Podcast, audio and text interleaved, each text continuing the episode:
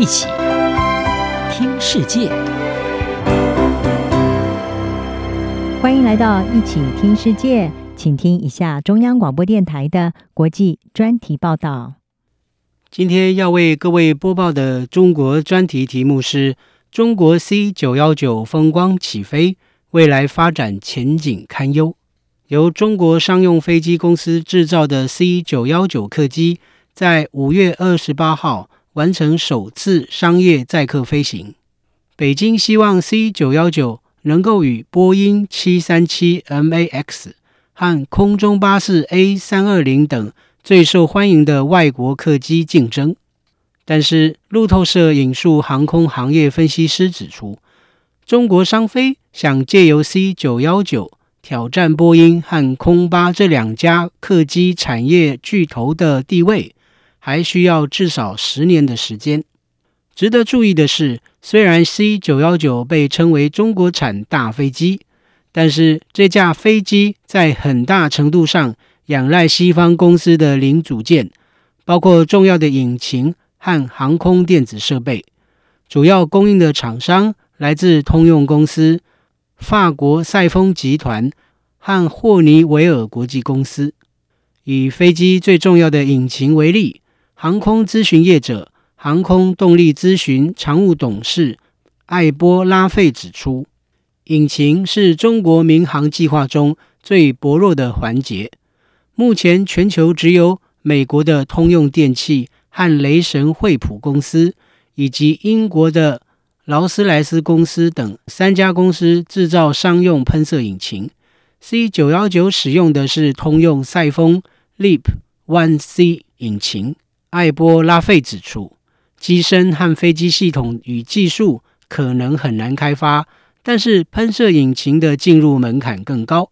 中国商飞为了 C 九幺九客机，正在研发长江一千 A 引擎，作为通用赛丰。LEAP One C 引擎的替代品，但是预估至少要到二零三零年才会投入使用。对此，航空分析师艾波拉费指出，中国航空发展抱负是在二零三零年中推出次级的国产引擎，与西方机型相比，它的可靠性更低，油耗与营运成本更高。在中国商用客机的重要零件和技术几乎完全依赖西方公司的情况下，分析指出，中国在俄罗斯侵略乌克兰的战争中立场亲俄。若是中国因援助俄国武器而遭到欧美祭出贸易制裁，可能使得中国本土航空业陷入停滞。中国自二零零七年以来着手开发的星舟七百飞机。就是一个明显例子。这架涡轮螺旋桨支线飞机使用的是加拿大普惠 PW 一百五十型引擎，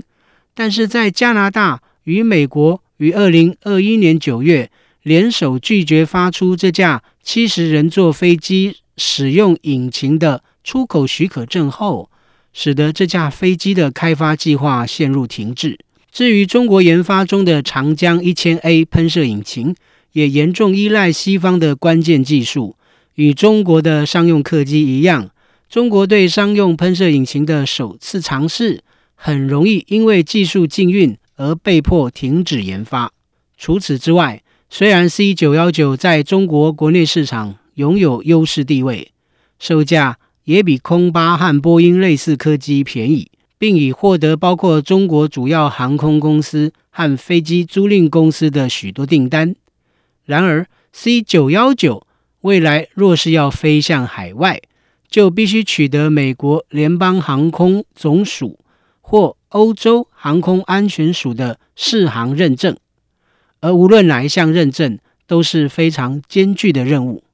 航空新闻网站全球飞航亚洲执行编辑。华德龙指出，鉴于欧洲和美国都没有对 C 九幺九发出适航认证，这架客机未来进入国际市场有待观察。华德龙指出，在获得欧美发出的适航认证之前，C 九幺九无法进入全球主要的国际市场。另外，北京梦想通过“中国制造 2025” 计划，达到包括商用客机在内的中国各关键领域的自给自足目标。英国咨询研究机构 Agency Partners LLP 的航太与国际分析师杜莎估计，中国在过去二十年间发展的喷射客机计划，已至少花费六百七十亿美元，并投入数以万计的人力。在当前中国与西方关系诡谲多变，美国与欧洲有可能因为与中国的争端或经济冲突而对北京实施制裁。在中国民航客机关键零件和技术极度仰赖西方企业的情况下，C919 的发展前景不容乐观。以上专题是由张子清撰稿播报，谢谢各位的收听。